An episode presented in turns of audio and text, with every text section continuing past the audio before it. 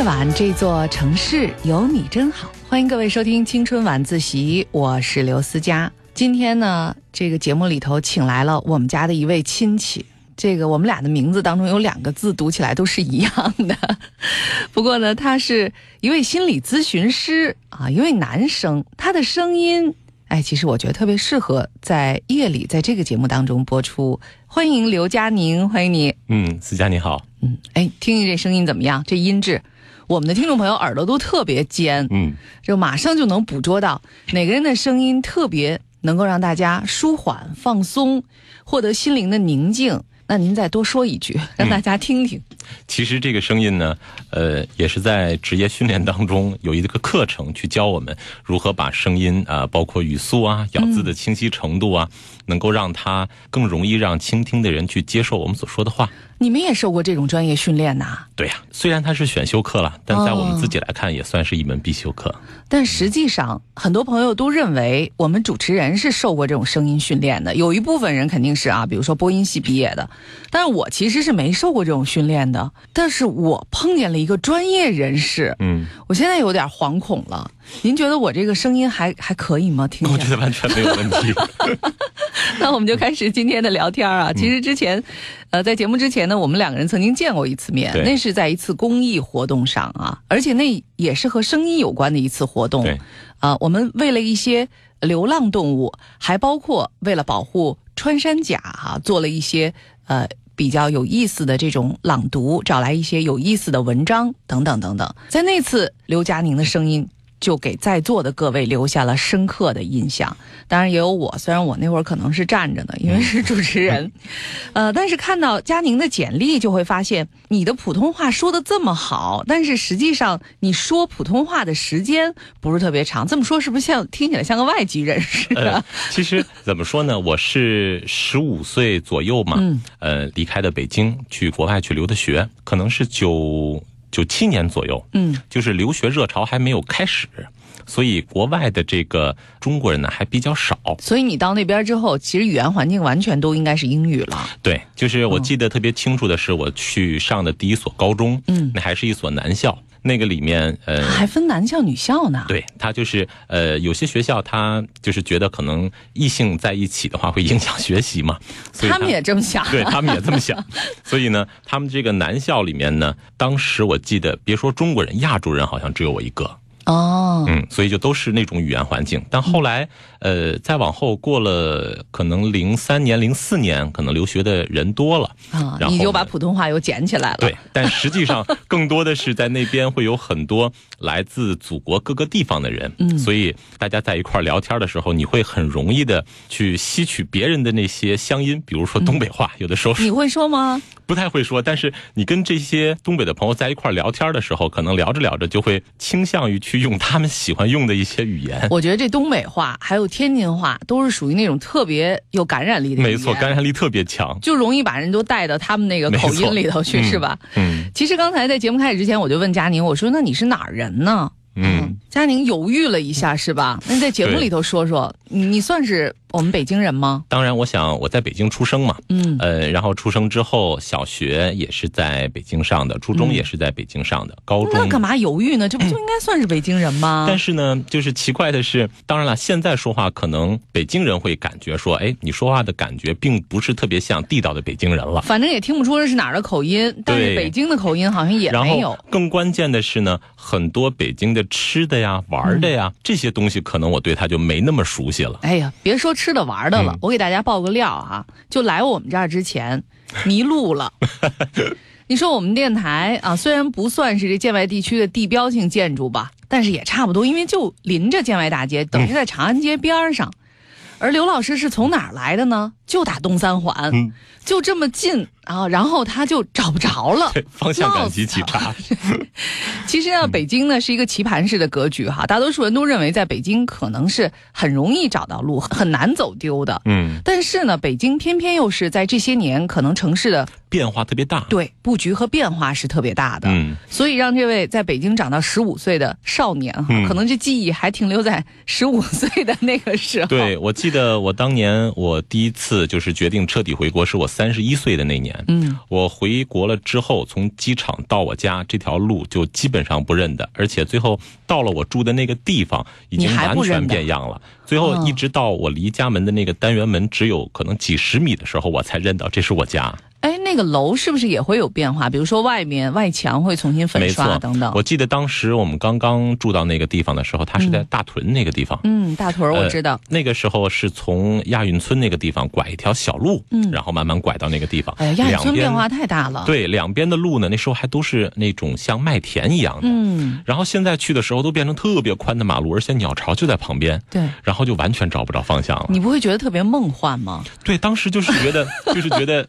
感情我们家住。鸟巢旁边，对，原来我家是一个这么热的地方，当年完全没有人烟的。哎，这算不算是特别有前瞻性的一个投资呢？当时就选中了这个地方。是。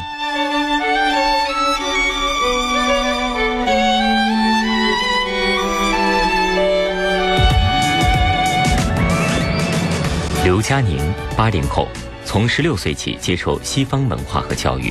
在澳大利亚就读高中，在英国就读大学，从事心理治疗师四年以上，讲师两年以上。他个性积极向上，善于沟通，具有相对完善的逻辑思考能力。今天的青春晚自习就来听一听刘佳宁的故事。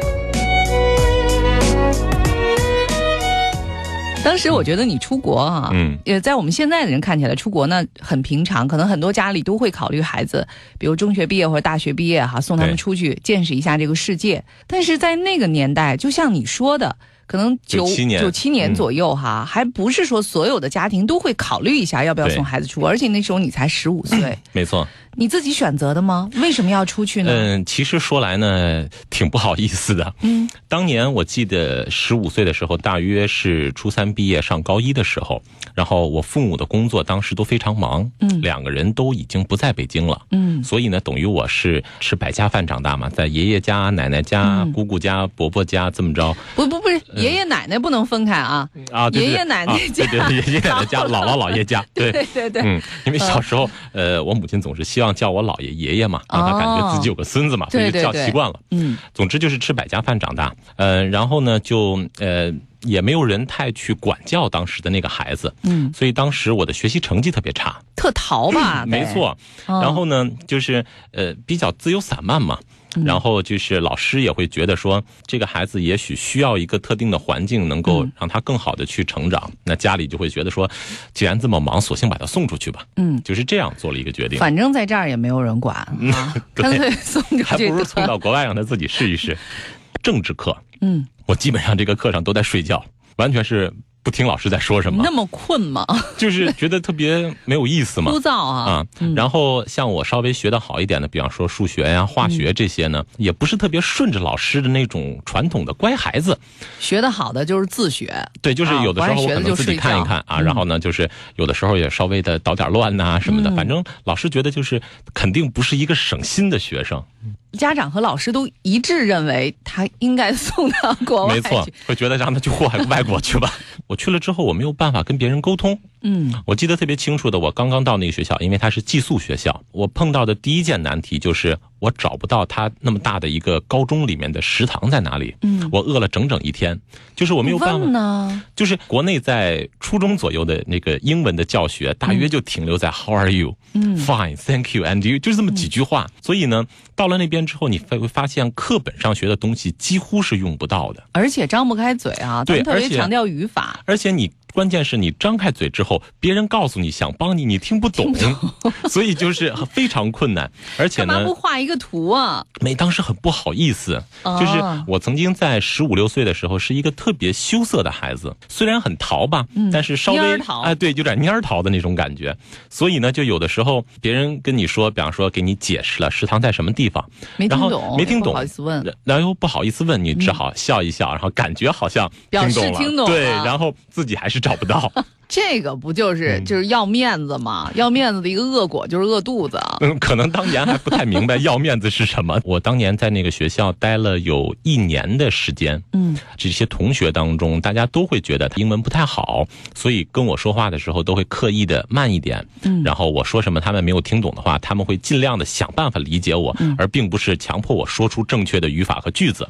直到有一天，那个学校来了一个参观团。那个参观团是中国区的参观团，里面一共有十四位各个地域的这么英文老师，他们组了一个团去那里参观。然后学校的领导一想，哎，我们不是有一个中国学生吗？哎呀，太好了，用上了，用上了，让他去做翻译吧。嗯，结果通过这次。我发现，的确，通过又一次见到中国人和中国人的交流的过程当中，我发现原来这一年里面，我的英文已经突飞猛进，已经跟当初刚去的那个时候天差地别了。嗯，那次完了之后，我突然多了一种自信，就会觉得，那其实这一年并不是很痛苦的，不知不觉当中，慢慢的有了很多的收获，是你就是完全没有预计到的。应该说，那一年你学会的可能不仅仅是英文。没错，还有很多不一样的这种方式。你现在回过头来再去看的话，和当年你的那些留在国内的同学比，你的这个高中时代会多学了一些什么不一样的东西？嗯，没错。我当时记得，在后来呢，学校开设了中文课，有很多外国人他也很希望学中文。然后呢，他们请来了一位上海的中文老师。然后呢，有一次他跟我说：“你愿不愿意尝试，就是以表演的形式给大家朗读一下老舍的《茶馆》？嗯，里面有一部分的就是一个一幕。嗯。然后当时呢，就会觉得，因为你自己会认得中文字嘛，那对于老外来讲，这是一个很不容易的事情。老师是上海人，他又没有办法按照京腔去念，所以那时候我就挺努力的去尝试去念。其实很短的一个东西，念完之后有几十个学生在那里。站起来给你鼓掌，我突然觉得可能文化之间并没有所谓的，就像现在说我们必须要学到某一种技能、某一种语言。语言的最大的作用可能还是沟通，就是说两种语言之间并没有说一个谁更优异、谁更普通这么一个概念。所以当时我通过那件事情，我会觉得特别自豪，我会觉得我们有一个东西可以让我这么一个呃语言能力不是太强的人。朗读完了之后，别人能给你这么肯定的这么一个认可，还要鸣谢一下老舍先生是吧？写出这么棒的作品。所以，其实我现在回想起来，当时很多的事情，每一件事情可能都不是单独的一个事件，它都联系着很多东西。就是从那个事情之后，我才对好多我们可能应该在上学的时代特别爱看的书产生了兴趣。嗯，在那之后，我才喜欢看这些老舍的一些作品啊等等，就会。抱着一种不是把它当课文去读，而是充满了兴趣，想知道这个东西是怎么回事。离开了北京之后，然后才开始通过这些阅读来了解北京的文化。没错，所以嗯，现在也很多人在说嘛，说只有出国了之后才能更爱国。嗯，现在回想起来，可能那时候的那种小情节，就是从这些小事一点一点开始的。包括老舍先生他也说过一句话啊，他就说一个人当他在。一种文化里的时候，就好像鱼儿在鱼缸里哈，他看不清楚鱼缸和水是什么样子的。只有当他跳出来，再回头去看的话，他才知道原来的文化里可能意味着什么，有什么样的优点和缺点。没错，嗯，我在那个地方的时候，可能除了语言以外，生活上也有很多细节的习惯会留下挺深的印象。比如说，我们一般可能是，比方说早上起床刷牙。然后晚上这个睡觉前刷牙，嗯，然后到第二天早上起床是先刷牙，然后再吃早饭，嗯，但是当时的那个我在的澳大利亚的那个地方呢，学生们都是早上起来先吃早饭后刷牙。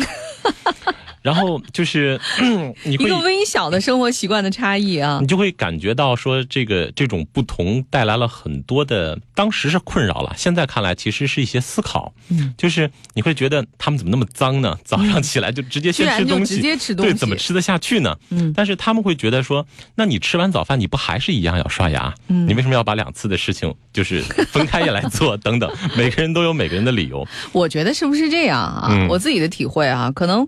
就是你刷完牙之后再去喝咖啡，它的味道是有点怪的。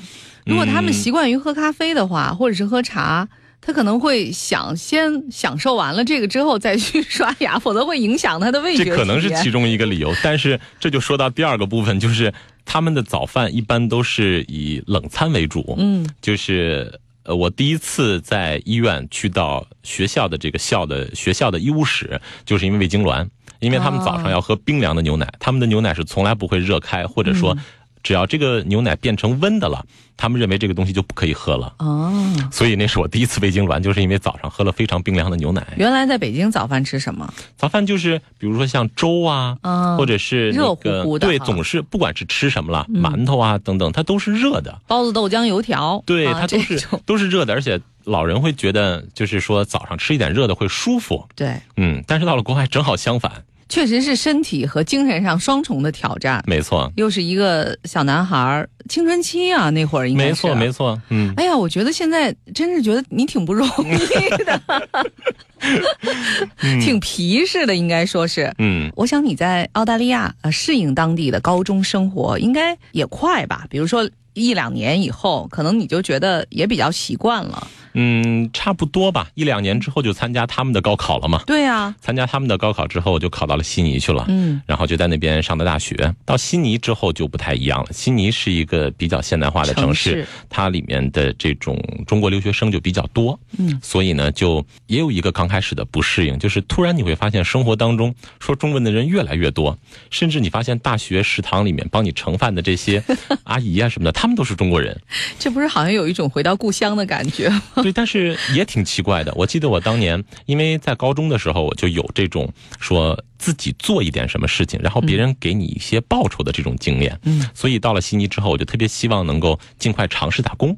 我就去唐人街去找工作，但是唐人街上对我们的要求特别简单，会不会说英文不重要？最好不会啊，因为我们这儿都是中文的。对，而且你要会说广东话，然后你就可以很顺利的在那里打工，因为他来买这些。特产的羊毛啊什么的，都是可能说广东话的人多一些。嗯，所以呢，就是当时我很痛苦的，就是完全不会说广东话。那你要学吗？不知道是不是因为这样的原因。后来我交了一个香港的女朋友嘛。你这个目的性太强了。没有，当时是并没有过多的去想，正好碰到嘛。然后我就尝试去听，因为呃，我个人。至少今天我看呢，并不是一个特别具备语言天分的人，学语言没有那么快。有很多同学，他们可能看看电视剧，他就会慢慢的至少能听懂广东话了。所以当时我最大程度做到的就是勉强能够听懂一部分。嗯，但是怎么跟人说呀？这说的话就尝试用普通话说慢一点，他们有的时候也能懂。如果实在不懂的话，就比划嘛。反正有很长一段时间，我是在英文的环境里用英文没办法跟人沟通嘛。那现在换成另一种语言，用同样的方式。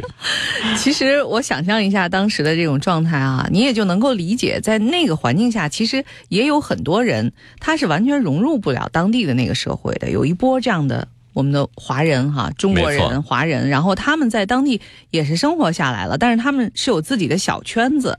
没错，没错，而且这种小圈子还。挺让人舒适的。现在想一想，呃，我们说在国外的中国人特别喜欢扎堆儿，嗯，就是总觉得亲切。我曾经和几个朋友聊过这样的话题，就是说，也许你在国外交到的中国的朋友，如果在国内见面，你们甚至都不会成为朋友。你都不会理他，对。但是就在这种特殊的环境下，你们会建立一种很特殊的友谊，而且这种友谊会延续很多年。嗯嗯，好像日后再想起来啊，我们也是共过患难的啊。对。但是得亏在国内不认识，要认识了以后，你就不知道变成什么样了。当时你在澳大利亚在读这个大学的时候，有没有想过将来？要做什么工作？嗯，当时我在澳洲学的是电脑，也就是 IT。嗯，呃，因为我家里有人是做这个行业的，可能希望说做一个家里人比较熟悉的行业。但是很遗憾的是，那个时候可能自己的想法有一些变化。我想有胃出血经历的朋友会知道，在医院胃出血这样的病人呢，是住在一个叫特危病房。嗯，就是这个病房里面大约有八张床，每张床上的这个患者都是比较危险的。我当年在的那个病房也是这样，只不过我身边的人呢都是，嗯，七十岁、八十岁的老爷爷老奶奶。嗯，我那个时候可能二十二三或者是二十一二。嗯，对于这些老人来讲，就是。一个孩子嘛，然后呢，每个人的症状是不一样的，可能有一些都是就是随时可能需要抢救的人，但是他们的性格又很好，看到一个孩子在自己身边嘛，然后这个孩子还什么都不能吃，嗯，然后他们就会每天吃好吃的来馋我呀，给我去讲他们的故事啊。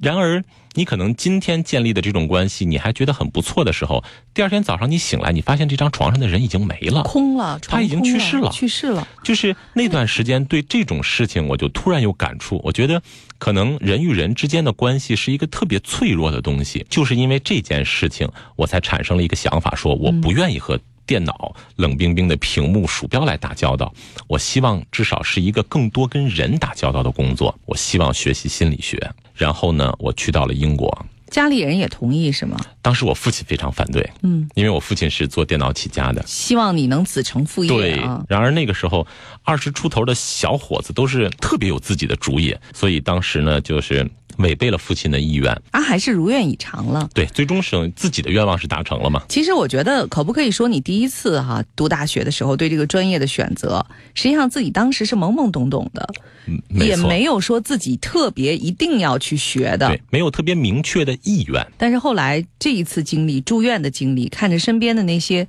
一起住院的病友，那些老人们一个一个离去，这样的经历，可能真的是给你心里也掀起了巨大的波澜。没错，然后没想。想到这一学就在这一行当里扎了十年。最开始学心理学啊，更多的希望了解人，了解自己。当然也包括一些，如果我们知道心理学的一些事情的话，那可能跟女孩子相处起来会比较容易一些吗？很多人都认为啊，大众可能对心理学的认识就是，哎，这是读心术。对。学完了之后，我就能看穿一个人。没错，当时我也是抱着这样的想法去学的，但是没想到真正开始学了之后，发现跟想象是完全不一样的一个东西。也有非常枯燥的部分吧？大部分是比较枯燥的部分。包括它的这个计算方法，包括百分之多少人的人都怎么怎么样，这个东西是怎么来的？学习这些东西会非常困难。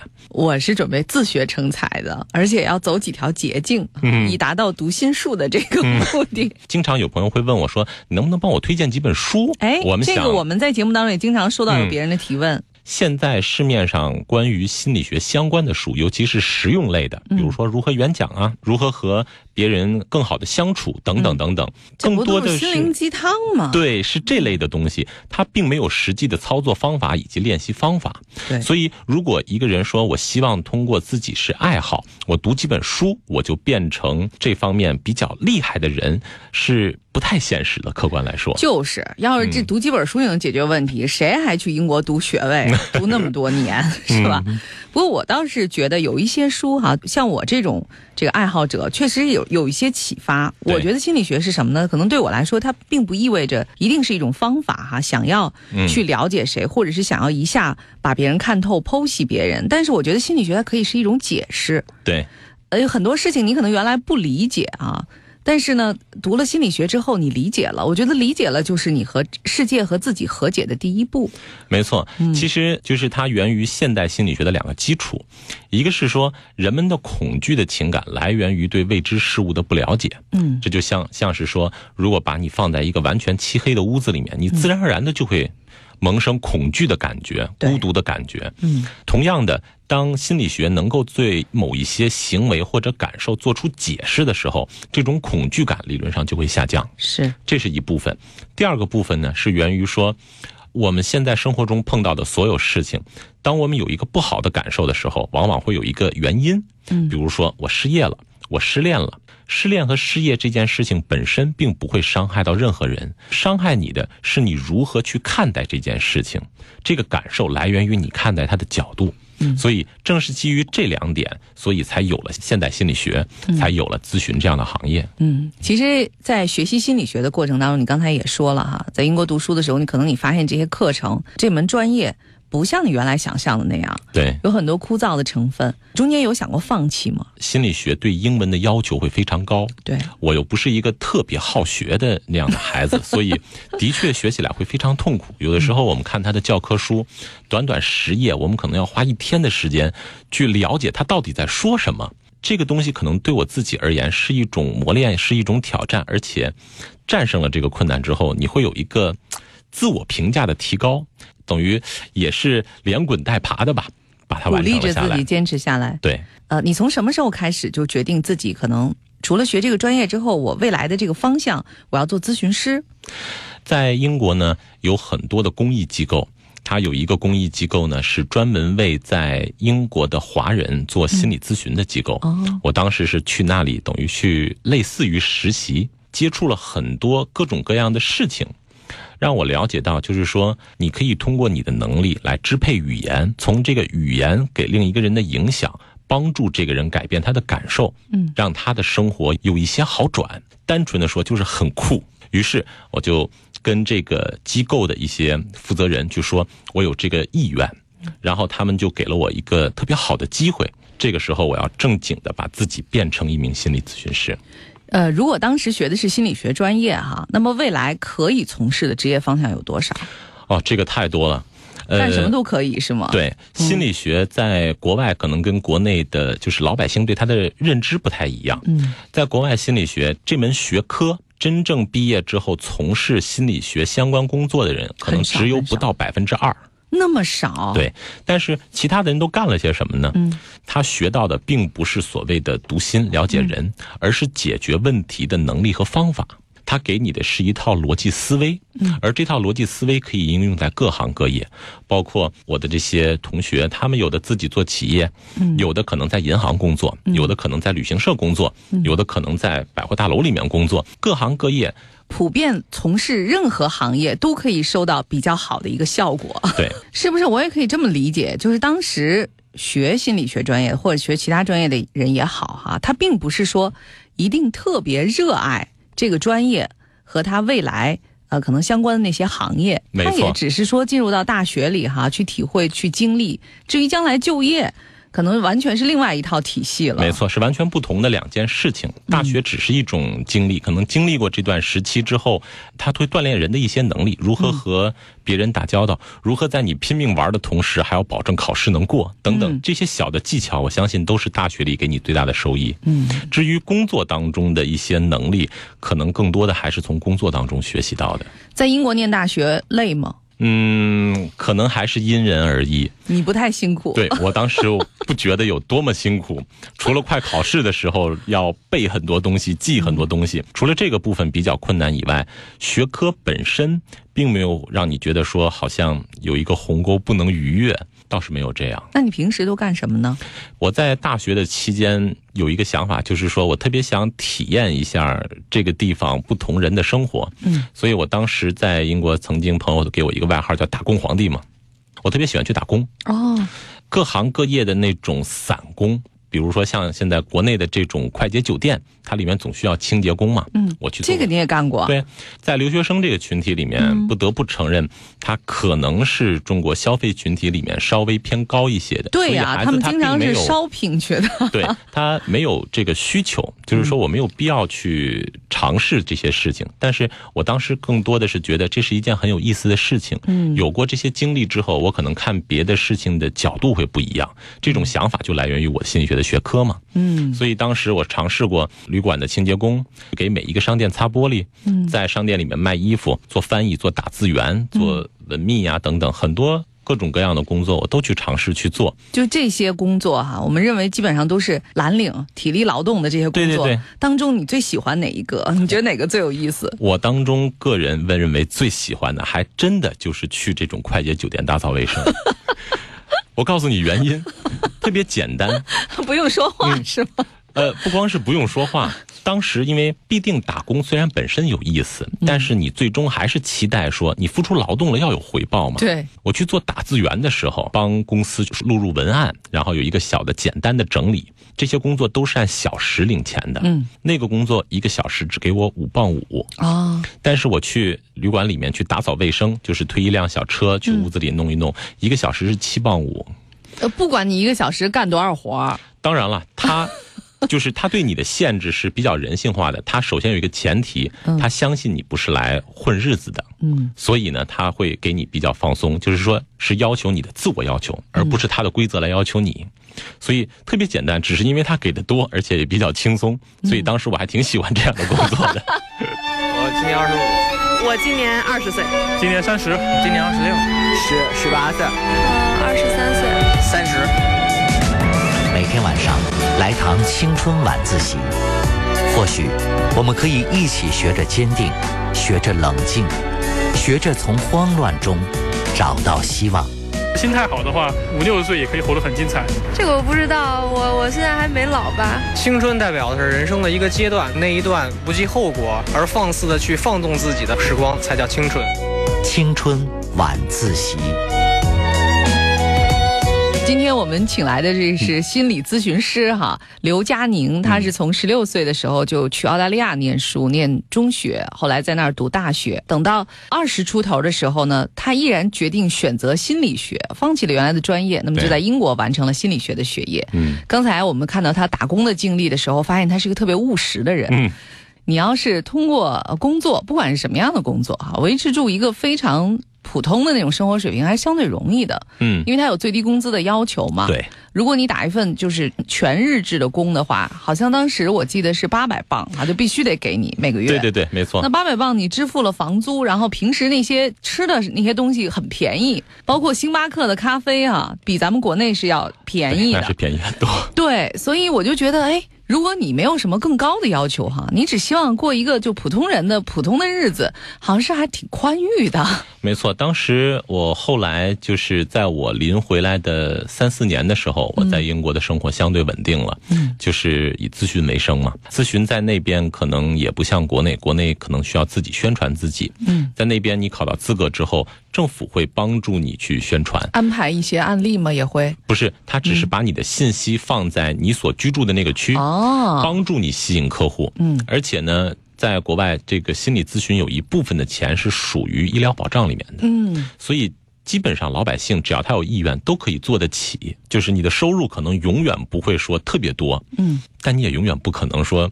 突然没有生意了，可能大家都是差不多哈，都是在中间的这个水平上。没错，所以当时有一段时间，我曾经挺满足的，嗯，就会觉得说，哎，我的生活每个月可能支付完房租，然后吃吃喝喝，买买衣服，然后偶尔和朋友聚聚会，生活非常的写意，也没有特别的紧张，没有什么太大的压力感觉。但是后来。导致我最后决定回国，除了一个是家人身体的问题以外，还有一个就是，如果我持续下去这样的生活，也许到我七十岁那年的生活会和现在几乎没有任何区别。那有什么不好吗？有的人如果想想七十岁，哇塞，还不知道生活成什么样呢，那不更恐怖吗？没错，但是同样，我觉得对于一个年轻人而言，一生特别平淡，也许是另一种恐怖。这可能是呃不一样的地方哈。我觉得也是男生和女生不一样的地方，有很多女生。可能就觉得能够一直安稳的这个生活，他可能不需要在个人的生活和事业上有太大的突破，他可能期望的是怎么如何能为自己的生活制造一些小情趣啊，或者是我生活的舒适度怎么样啊，等等等等。那。他就没有这方面的诉求，但是我觉得男生好像往往希望对，尤其到了一定的年龄，或者说某一件事情，会让你突然有一个想法。哪一件事情呢？对你来说，主要的原因还是家人。我母亲的身体不太好，她自己呢独居在北京。嗯，我母亲经常跟我开玩笑说她心脏不好。她说她站在家里的任何一个点，只要倒下去，伸手一米之内都有速效救心丸。然后后来我就觉得，以前小的时候并没有意识到说。自己作为家中的独子，跟父母的这种关系，应该是一个什么样的责任义务？可能没有太多的去考虑过。后来慢慢觉得，可能应该去陪伴自己的老人，在他们进入老年之后，这是一种必须要做的事情，而且这个事情也是有意义的。嗯，它比自己在外面飘着要更有更有意义。所以我决定回来。嗯，回来之后呢？才慢慢发现，可能，呃，国内也有很多特别好的地方，也是让我觉得特别值得我回来的地方。可我觉得你在国外待了那么多年哈，我回到北京，我想一定会有很多不适应吧。没错，呃，我记得我最开始第一个感觉到的，比如说去医院，嗯，去挂号，我永远排不上队。就是这不是你一个人的问题，对，就是总会有人在你前面就进去了，然后你又不知道该如何去跟他沟通这个事情。还有一个就是过马路，嗯，就是不敢过，对，永远不敢过马路。有没有险些被弹簧门拍着的经历？因为你觉得别人会替你开着那个门，然后结果他松手了。那倒没有，这个会比较注意，只是就是尤其过马路那个环节，就会觉得。你找不到一个特别好的时机去过，然后你总会担心车去撞到你，因为四面八方好像都有车，对，没有汽车也有自行车。这一切可能都会慢慢的适应哈。但我想对你自己来说，对男人来说，或者说自己的专业，往往是自己最关注的一个领域。对，你在英国做心理咨询的时候，你开始这个职业，比如在律在社区里边哈、为人服务的时候，有没有让你觉得有一些挑战，或者是和原来想象的不一样的这种地方？嗯，总体来这么说吧，嗯，呃，心理咨询它是一个对你的来访者有一定文化基础的要求，嗯，要有一定基础，能够保证你跟他顺畅的沟通。对，他并不能跟你是完全两个世界的人，可能沟通起来会有困难。所以在国外呢，他们人的自我要求会比较高，嗯他会尽量的不给你去添无理的麻烦。嗯，所以咨询这件事情对我来说，当时我会觉得，第一是对别人能有所帮助，从而我自己获得到一个成就感；第二呢，我觉得在这个过程当中，自己也是一种成长。嗯，所以它是一个很快乐的过程。至于挑战的部分呢，可能就是说碰到一个我没有碰到过的情况，那么在处理的过程当中，我和这个人可能一起成长，也是很快乐的。但是并没有碰到过说特别没有办法处理的状况。在国内有吗？回来以后 有吗？可以说碰到的几率要比以前大非常多。我做电视节目的时候，上调解类的节目比较多，往往会碰到一种状况，就是我突然觉得很无奈，我突然觉得我的所学可能对他们不会有任何帮助。就是像你刚才说的，也许是两个世界的人，虽然表面上大家互相能听得懂，但实际上是听不懂的。比如说，我们经常会给人建议，就是说，在家庭矛盾当中发生争吵，人们往往是宣泄情绪，情绪宣泄的过程当中，对解决问题并没有任何意义。有效的信息很少。对，所以要学会有效的沟通。嗯这些话所有人都可以听得明白。当我们做到具体的指向性的建议的时候，假设我说，当你去告诉别人不要怎么怎么样的时候，口气、嗯，你的语速、你的声调都会影响着对方接收到的感受。那有的时候接收到我们这些建议的人就会觉得。我不觉得是这样，然后我们就会觉得，可能我真的没有更好的办法去向他说明这件事情了。肯定是这样的呀。当然，可能这我回来也有呃，应该是第三年了，对。慢慢也适应这种状况，同时能够更多的去思考如何去更好的把这些事情能够做出来，并不单单的把责任全推到被帮助的人身上。我觉得，当嗯。你十五岁的时候离开中国的这种文化背景哈、嗯。去留学的时候，可能你十五岁嘛，当时毕竟可能对。对中国的这个社会文化背景，包括这些家庭啊，人是在什么环境下成长起来，有什么样的感情经历，怎么去组成这个婚姻，包括后来。咱们中国大地上发生的这些，比如呃拆迁啊等等，这个巨额的财产的变化呀，这些我觉得你可能对你来说，那真的是可能在另外一个地方发生的事儿，你并没有亲身的经历。所以我在想，现在当你做这些调解工作的时候，当然你的专业知识和背景是毫无问题的啊，你也有这些工作的经历。但是你会真正的理解他们的那种焦虑吗？我觉得有很多时候，是因为人很焦虑，他没有办法控制自己的生活。经常会有人问说：“你现在还是属于一个年轻人，你无法理解老年人的困惑，你如何去帮他们去解决问题？或者说你现在还没有孩子，那你如何去针对教育方面给一些建议？”我给他们的回答是这样：也许事情你并没有经历过，嗯，但是因为事情产生的感受是可以通过学习来掌握的。一个人的痛苦，痛苦的程度虽然不同，但是痛苦本身并没有区别，所以以这点为共通点。它就是像一个桥梁一样，你来尝试去理解别人。而实际上，就算是两个不同的人体会了完全相同的事情，他们在感受上仍然有区别。那当然，所以，当有人去质问我们说你没有体会过这件事情的时候，你如何去解决 这个问题的时候，有人质问你们，就现场来访者也有、啊，会有的，会有的，就是有人会问你，就直接说说你又没离过婚，你怎么知道？怎么怎么怎么样？等等，那还要真的都经历一遍之后才会知道。所以有的时候我就会去反问他们，我说：如果你得了感冒，你去医院看病，你会不会问医生你有没有得过感冒？如果医生没有得过感冒，你就拒绝他给你的治疗吗？可能我们更多的尝试让他们了解到，感受是一个共通的东西，事件可以是不同的。这除了真正的解决每一个来访者的问题，还包含着很多科普的内容啊！我觉得，没错，所以在三年里面，尤其头一年，特别盲目的去补很多我不知道的信息。嗯，就是跟最开始接触电视节目之后，和其他的身边的这些同事会更多的去向他们请教，说你们碰到这样的问题怎么处理，等等等等。慢慢的呢，我可能会了解到，呃，一些特定的状况，比如说拆迁引起的这种家庭纠纷，包括养老啊、再婚啊等等，这些问题可能大致上会有一些思路，这些思路是依据法法律而定的。嗯，所以呢，这些是不会变的。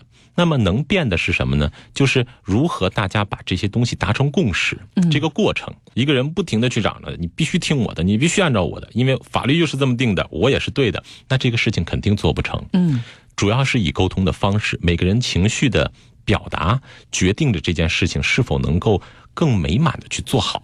嗯，所以这个我想可能是现在我们通过这类调解节目，更多的希望传达给更多的人的一个信息。哎，我觉得调解节目，我的个人的评价，待会儿咱们节目结束再说吧。但是我觉得，呃，想问问你，你现在是更喜欢？哪一种工作的状态？因为我想做调解嘉宾，这也是你现在工作的一部分，没错，对不对？你是更喜欢在媒体当中去做这种调解的嘉宾，做一种示范啊，可能会通过传播让更多的人看到如何去解决矛盾，还是喜欢那种有来访者来找你一对一的这种解决？这两个事情我都比较喜欢，但是它会有一些目的上的不同。最开始我更希望在媒体上去传播我的一些想法，因为我很坚信我所掌握的方法是正确的。但后来逐渐的，我可能意识到有些事情，包括心理学这一个行业。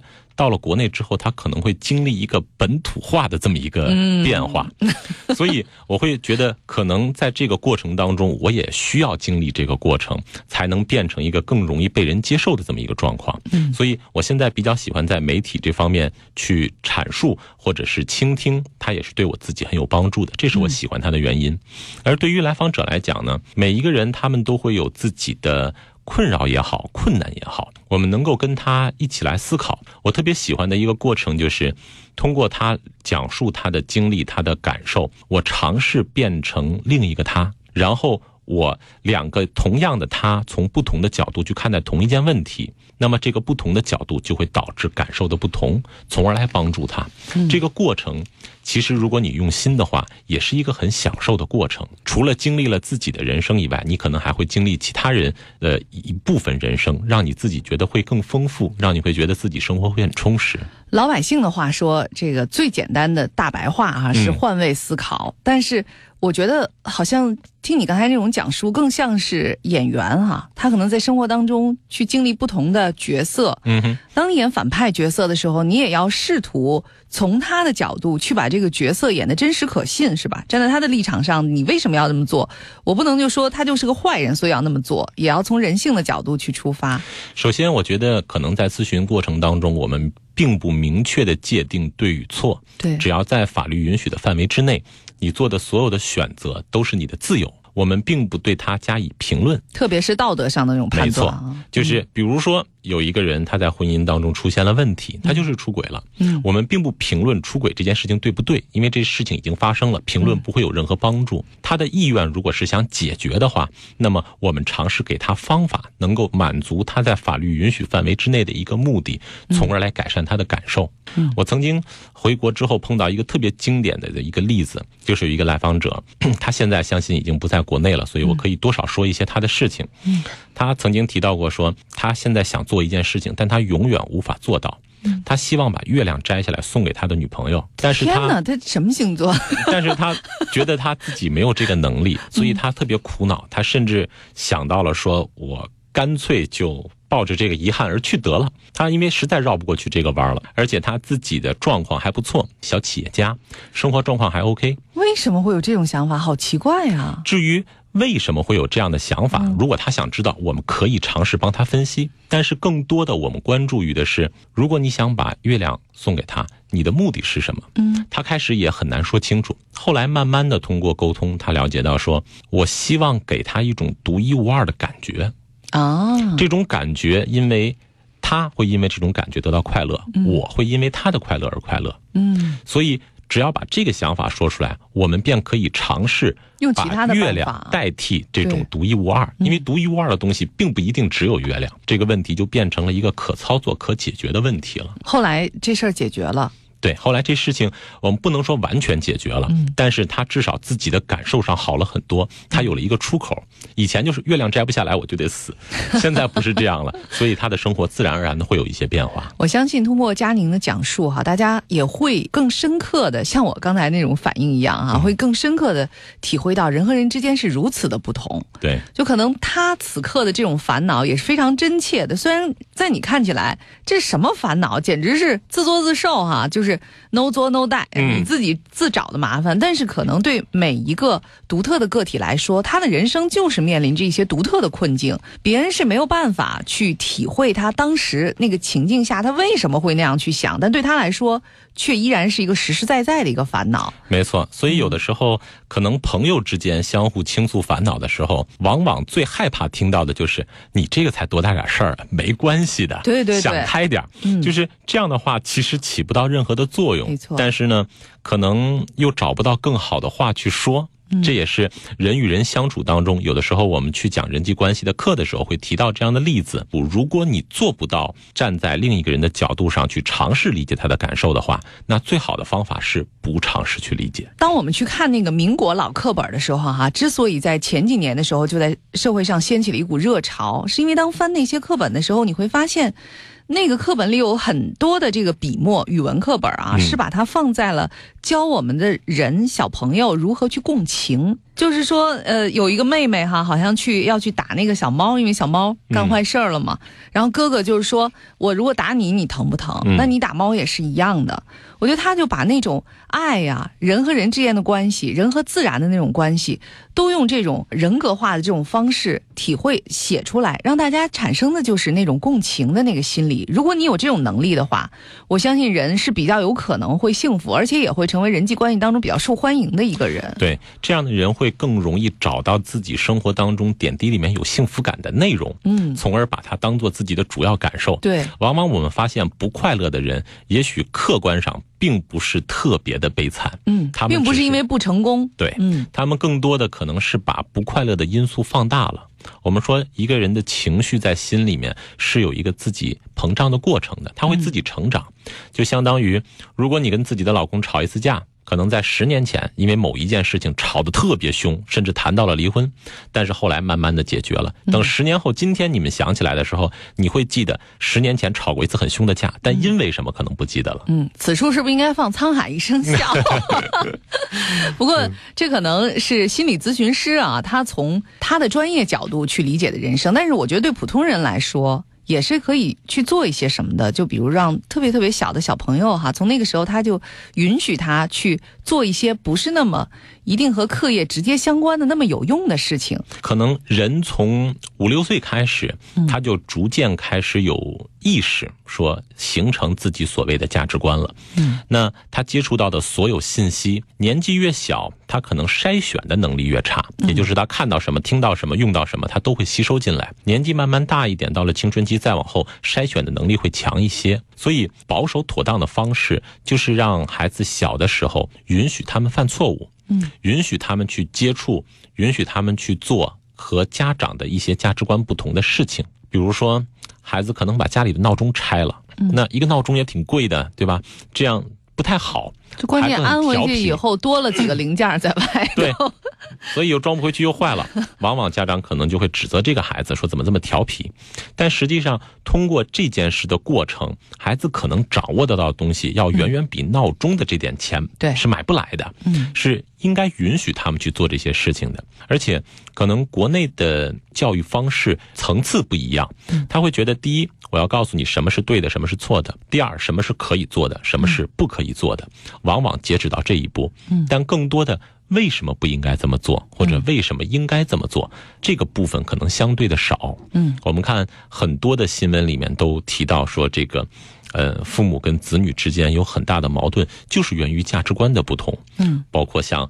年轻人在网上买东西，老人可能觉得这样不太妥当，嗯，对吧？年轻人可能现在连恋爱的方式都依赖于网络，认识朋友等等，那老人都不认同，并不能说哪一种方式是错的，或者说是对的，或者说是好的，或者说是坏的，只是不同了。两代人之间可能很少有机会去尝试了解对方，所以我觉得挺难的，生活环境完全不同嘛。没错，所以我觉得可能更多的在人与人之间的是一种平衡。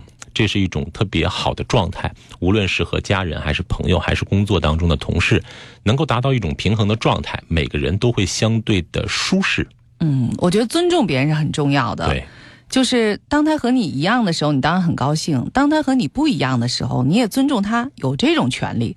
即使是亲人哈，即使是父母对自己的孩子，也可以如此。没错。嗯，其实我觉得在我们的节目当中也经常可能会讲到这种价值观的冲突，特别是两代人之间的冲突，有很多人会写信来咨询等等等等。嗯，可能现在在我们国家有很多的人，他需要这种，特别是一对一的这种心理咨询，有很多人写信当中也问到，但是实际上可以提供这种服务的。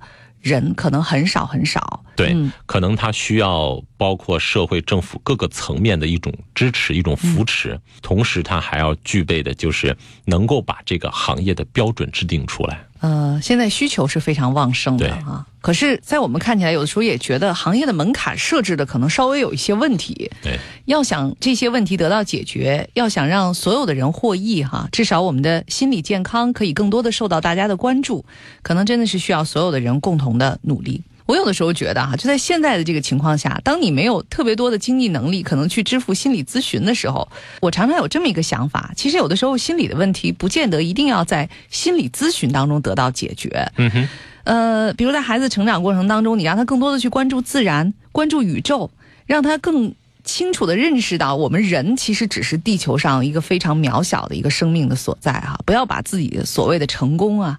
目标啊，门第啊，光宗耀祖啊，这些无限的放大，把人放在一个正常的位置当中，可能会让人得到更加健康和自由的空间去成长。没错，但是这样的方式可能对父母的要求会比较高。比如说，我关注了自然，我看到天上一朵云，我觉得它很像兔子，我告诉了我的父亲或者母亲，然后父亲母亲会觉得，哎呀，小孩子真可爱。但是如果我告诉他们说，我看到天上的这朵云，可能更像是一个。嗯，车祸的现场，假设啊是这样，就是这种比较极端的例子，父母可能就会有首先反映的是一种恐慌，嗯，那这种恐慌就会导致。在他脸上的表情就会有变化，孩子就会感受到，孩子就会本能的避免下次把同样的感受告诉父母。嗯，细节东西它并不是说我们从某一代人介入就可以解决，可能从父母的父母的父母的几代人可能的一些观念，它都需要发生一种变化，才能够说能够敞开的给真正的孩子一些自由，让他们去想象，让他们去体验。哎呀，听起来还是路途是非常遥远而漫长的啊。那在节目的最后，因为时间有限啊，我也就只能以短短而真挚的祝福 送给佳宁，就是希望你的目标能够早日实现啊！谢谢谢谢，我也希望能够。也感谢收音机前各位小伙伴的收听和陪伴啊！希望有一些年轻的父母也能够从我们的节目当中得到一些知识，汲取到一些你生活当中所需要的营养。当然，如果需要专业的帮助的话，也要求助于专业的人士。再次感谢大家的收听，我是刘思佳，晚安各位，晚安北京。是否曾经像我一样，安静地坐在黑暗里？看到一千个盲目的自己，等待温暖的黎明，带来人和风的声音。我知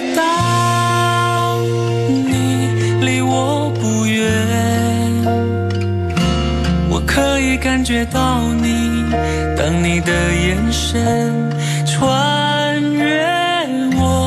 我知道你离我不远，